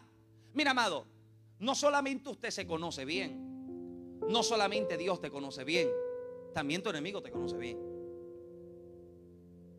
Mi blazer a usted le puede impresionar, pero el enemigo me ve. ¿Hay alguien conmigo acá? ¿Sabes que la palabra dice que él anda como? Como león rugiente buscando a quien devorar. El león rugiente paciente. Usted mira la vida de los leones. Usted se da cuenta de que el león macho no caza, caza la leona. Esto es lo que se llama eh, eh, eh, The Pride, do- donde se encuentra el león con todas sus leonas y con todos sus cachorros. El león no caza. El león es fuerte. Lo único que él necesita es levantarse temprano en la mañana, dar un rugido y toda la selva sabe que el rey está despierto. Pero cuando pasa el tiempo, el rey, león comienza a volverse viejo y ya no tiene las fuerzas de su juventud. ¿Alguien está acá? Ya no tiene la fuerza que tenía antes. ¿Y sabe qué sucede? Que cuando el rey león se va poniendo viejo, un león joven, fuerte, le desafía a pelear. ¿Por qué? Porque el rey, eh, eh, el león joven, no solamente quiere ser rey, él quiere ser el dueño de todos los que están en el Pride. ¿Hay alguien acá? ¿Y sabe lo que hace el joven león? Desafía al león viejo. Y si vence al león viejo, el león viejo lo tienen que sacar de la familia. Lo sacan. ¿Por qué? Porque cuando se pone viejo y ya no tiene la fuerza para pelear, cualquiera le puede vencer. Ahora, cuando el león se pone viejo y ya no puede pertenecer a la familia, ya no puede pertenecer a la casa y es arrojado, el león, mientras envejece, pierde sus garras. Mientras envejece, se le caen los dientes. Y recuerde como dije, el león macho no es el que caza, era la leona. La leona era la que salía a cazar. Pero como ahora este, este viejo león no tiene una leona que pueda ayudarle a cazar, él tiene que cazar solo. ¿Y sabe lo que el león viejo hace? Se sienta y espera. Porque aprende a dominar la paciencia. Y de pronto está observando un grupo de empalas y los está observando porque él está buscando algo en específico. Él no está buscando al impala más grande. Él no está buscando al impala más fuerte. No está buscando al impala más rápido. ¿Sabe lo que él está buscando? Él está buscando al impala que tiene la pata quebrada. Él está buscando al impala recién nacido. Él está buscando al impala que se encuentra enfermo. Porque él sabe que cuando él salga a hacerle frente, el que se encuentra débil no tendrá la capacidad de correr tan fuerte como los demás. Como ya envejeció, él sabe que de la única manera en que puede alimentarse es precisamente utilizando o a través precisamente del débil, del frágil y del enfermo. Y te sabes que tu enemigo se siente observar y observa tu casa y observa tu matrimonio. ¿Puedo predicar? Observa a tus hijos. Acá yo me puedo comer los vientos gritando aleluya, pero él me observa. Porque se acaba el piano, se acaba la batería, se apagan las luces y se cierra la puerta y él me observa en casa. Y él está mirando, ¿será igual de fuerte como presenta ser en el culto? Alguien debe estar conmigo todavía. Será igual de espiritual como, como le hace creer a la gente. Permíteme sentarme a esperar, porque esto es lo que hace Amalek. Amalek sabe que no puede hacerle frente al fuerte. Él sabe que puede, si él va a derrumbar una casa, él va a derrumbar comenzando con el débil. Y él observa quién dejó de orar. ¿Quién dejó de cubrirse? ¿Quién, quién dejó la intimidad del Padre y se sienta y espera? ¿Y sabe lo que Amalek hace? Llega, destruye todo el campamento y se lleva a las mujeres y a los hijos. Y David llega a Ziklag tres días después y se encuentra con que todo lo que edificó ha sido destruido. Todo lo que edificó se acaba de caer. Dime, ¿qué tú haces cuando has hecho todo lo que podías hacer? Cuando de pronto las cosas se derrumban se caen. ¿Sabes que el enemigo no tiene legalidad donde no es aceptado y donde no se le da bienvenida? Pero si se le da espacio, él entra. Es que el diablo me destruyó el matrimonio. Alguna puerta se abrió. Alguien debe estar conmigo acá. Es que lo perdí todo. ¿Y, y- y- y- qué cosa la nuestra de que toda la culpa siempre se le llama al diablo? Le cortan el teléfono y el, es que el diablo, el diablo me está haciendo la guerra, hermano. No, es que no pagaste la factura. Se me explotó la llanta del carro. Es que el, día, el diablo me está haciendo la guerra. No, ya- ya- ya la llanta estaba en alambre. ¿Qué te pasa? Cámbiala. A veces queremos tener más fe que Abraham. Y miramos esa goma. No, eso, eso me da para ir y volver. Muchacho, eso se te va a quedar en la esquina. Y qué fácil es que en momentos como estos comenzamos a buscar culpables. Comenzamos a buscar culpables. Porque cuando Ciclac es destruido, los hombres de Amalek miran a David y ¿sabe lo que le están diciendo a David? Toda la culpa es tuya. Qué fácil es echarle la culpa a los demás por los problemas en casa. Qué fácil es echarle la culpa a otros por lo que está pasando en mi matrimonio. Qué fácil es echarle la culpa a otros por lo que está pasando en mi negocio. Hay alguien que debe estar conmigo acá. Estos hombres ven lo que está pasando y dicen, David, la culpa es tuya. Y ahora, ¿qué hace David? ¿Qué hace David? Porque David posiblemente está esperando a que esta gente le ayuda a tener ánimos para levantarse. No, le están echando toda la culpa.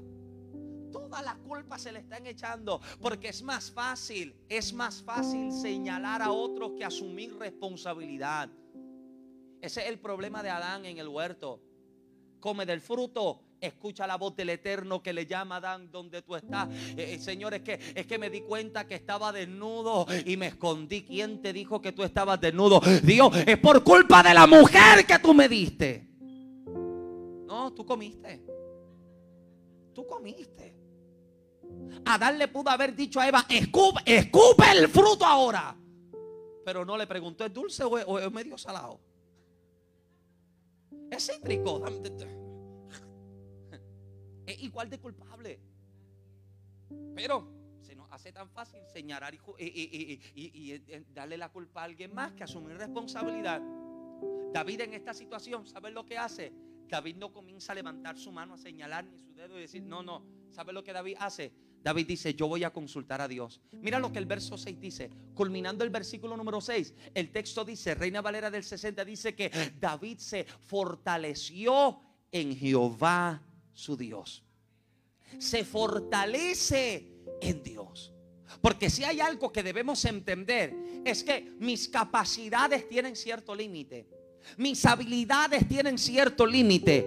Cuando me hago dependiente de Dios, Él hace lo que yo por mi fuerza no puedo hacer. Él me entrega lo que por mi propia fuerza yo no puedo obtener. Cuando me hago dependiente de la presencia del Señor, Él me permite hacer lo que yo solo no podía hacer. David se fortalece en Dios. Pero mira, mira lo interesante. Reina Valera dice que se fortalece en Dios. Pero me fascina cómo lo dice la versión King James en inglés. David encouraged himself. David se animó a sí mismo. Puedo terminar de predicar. Todos en algún momento de nuestra vida hemos recibido alguna palabra. Tanto una palabra profética en una administración como la enseñanza de la palabra. Hablaba el viernes y decía a los hermanos que estaban acá que el momento en el que Dios está hablando a la congregación no es el momento de la administración, es el momento de la predicación. Si yo me distraigo y no escucho lo que Dios está hablando, no voy a esperar correr al altar y que el predicador me diga lo que yo no escuché. Amén. Y todos somos recipientes de palabras, de promesas, de profecías. Todos en algún momento hemos recibido algo de parte de Dios. Recuerdo un joven que me encuentro finalizando un servicio años atrás, atribulado y molesto en el estacionamiento de la iglesia, porque el predicador no le ministró ni le habló de parte de Dios. Y yo lo veo y le pregunto, ¿qué te pasa? Y me está diciendo, es que no me, no me, no me habló de parte de Dios. Y yo le pregunté, pero ¿qué es lo que tú querías que te dijera? Es que yo quería que Dios me hablara de propósito.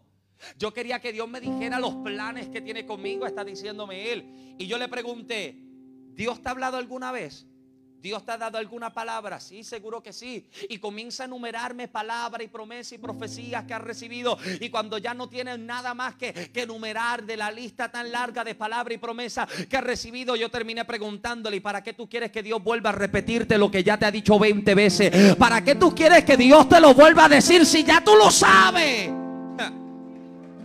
Ahora, la pregunta es, ¿qué hago con lo que recibí?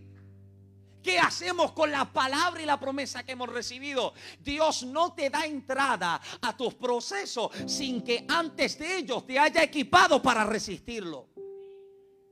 Antes de que la enfermedad se presentara, Él te dijo que Él es tu sanador. Antes de que la crisis llegara, Él te dijo que Él es tu proveedor.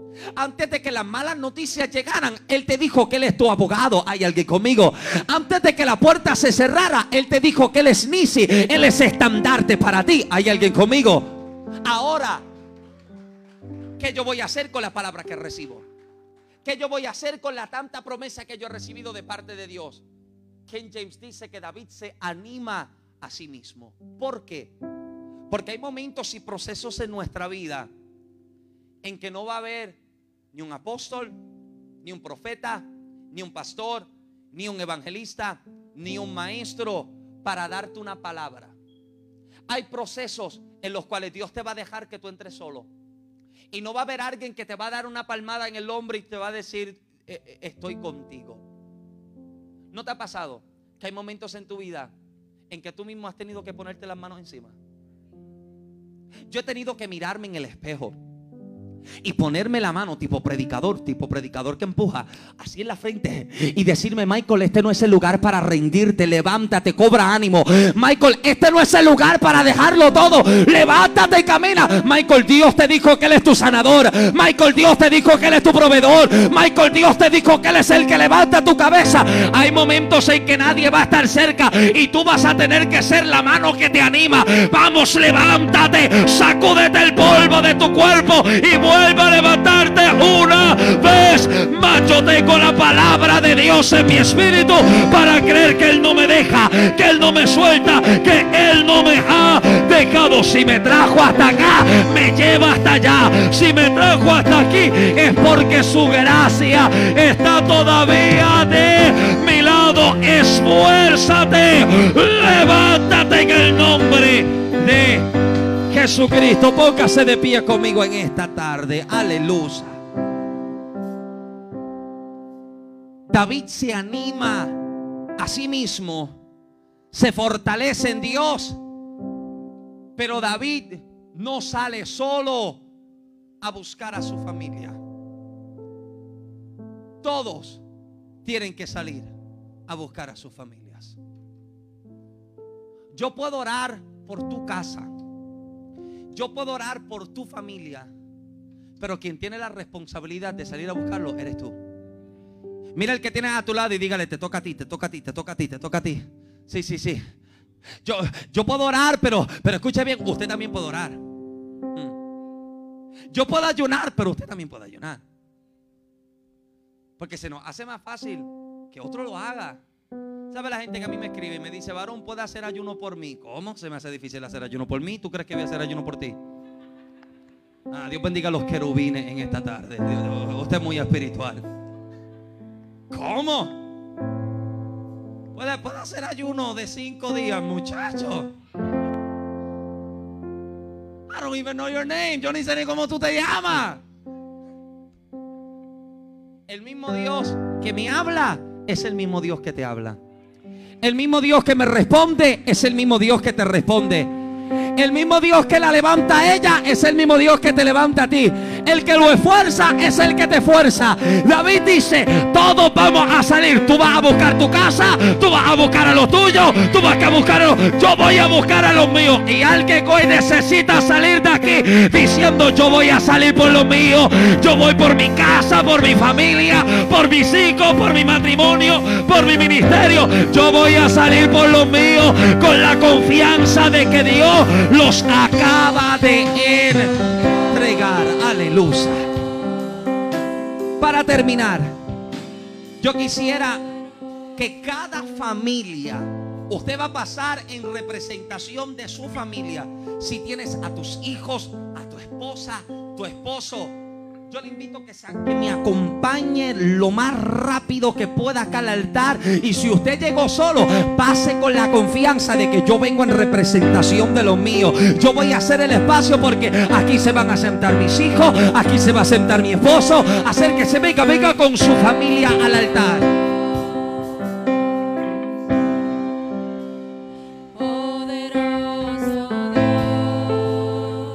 Eso es, acérquese. Acérquese hacia acá lo más que pueda. Acérquese hacia acá. De espacio para los que vienen detrás. No se me quede. Venga, corra conmigo al altar. Aleluya. Aleluya. Tómate de la mano con tu familia, con los tuyos.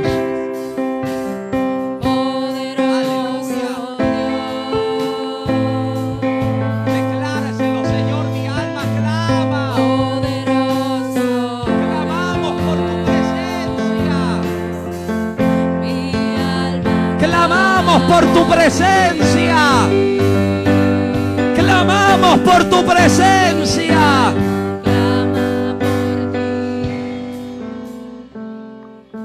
Toma los tuyos. Si tienes a tu familia contigo, agárrele ahí la mano fuerte.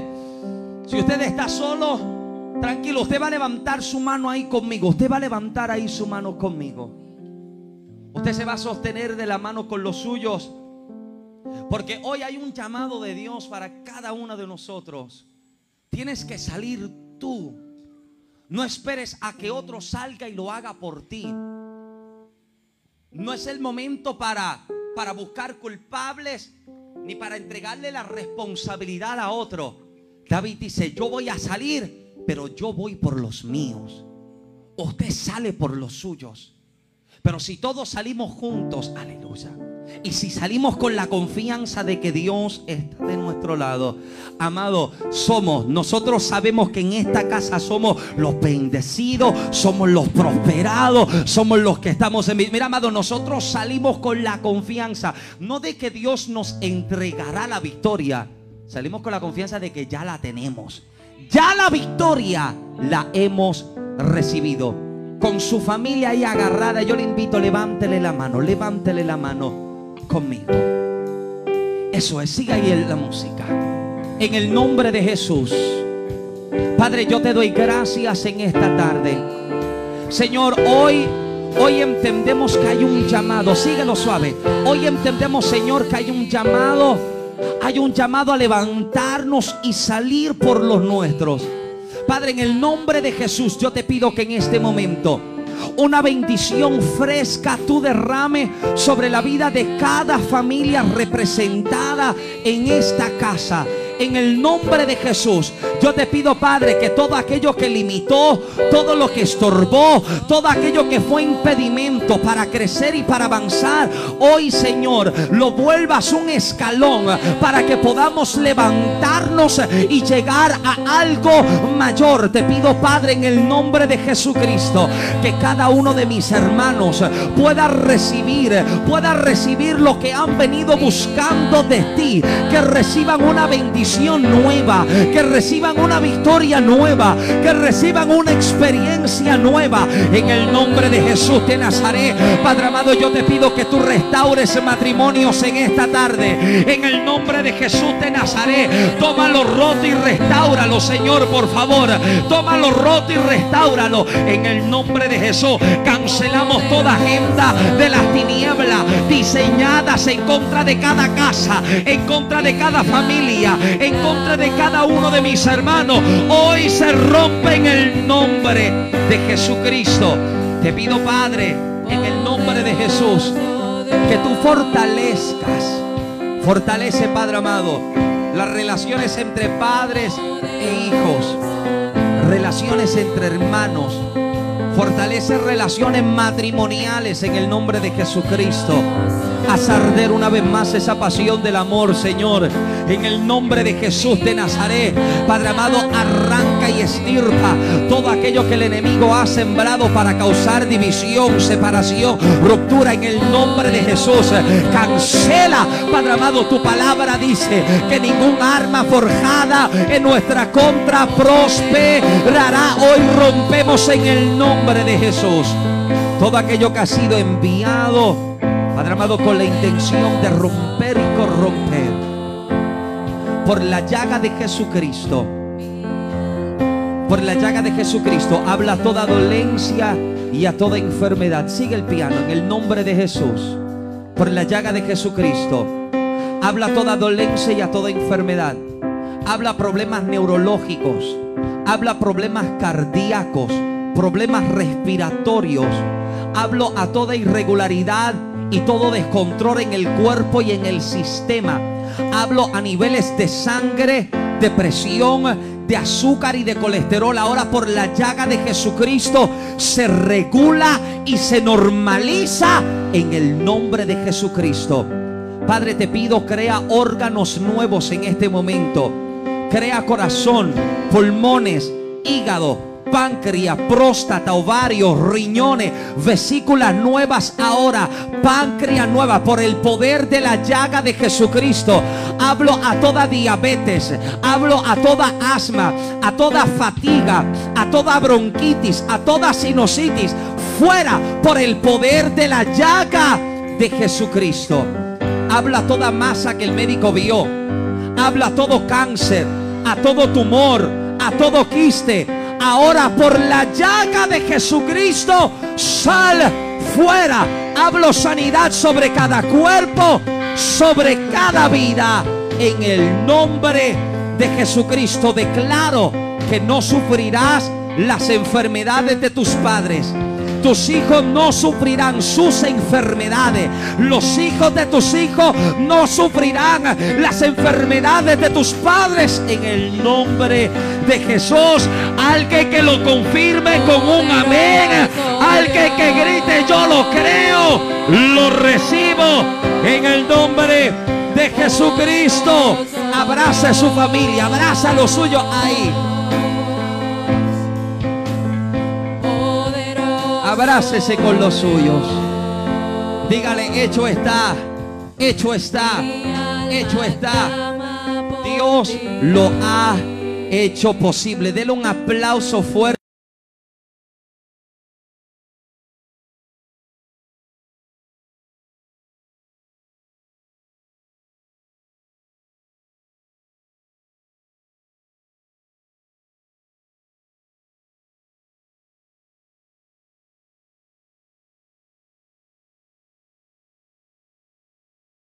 Iglesia de Restauración, La Senda Antigua, presenta noticias importantes.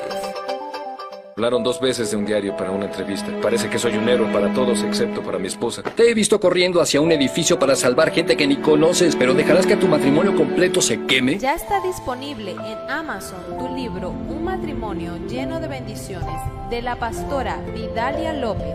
Solicítalo ahora.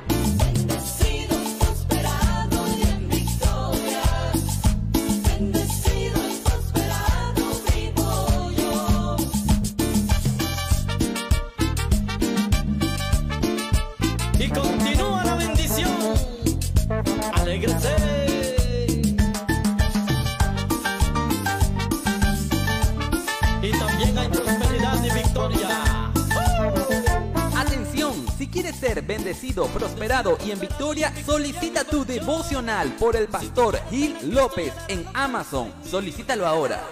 Sé parte de nuestro grupo de amistad todos los miércoles a las 7 de la noche. Comunícate con nuestros líderes Sotillo, Marlo, Yoshi, Patricia, Alan, Jesús, Israel y Santos. Contamos contigo.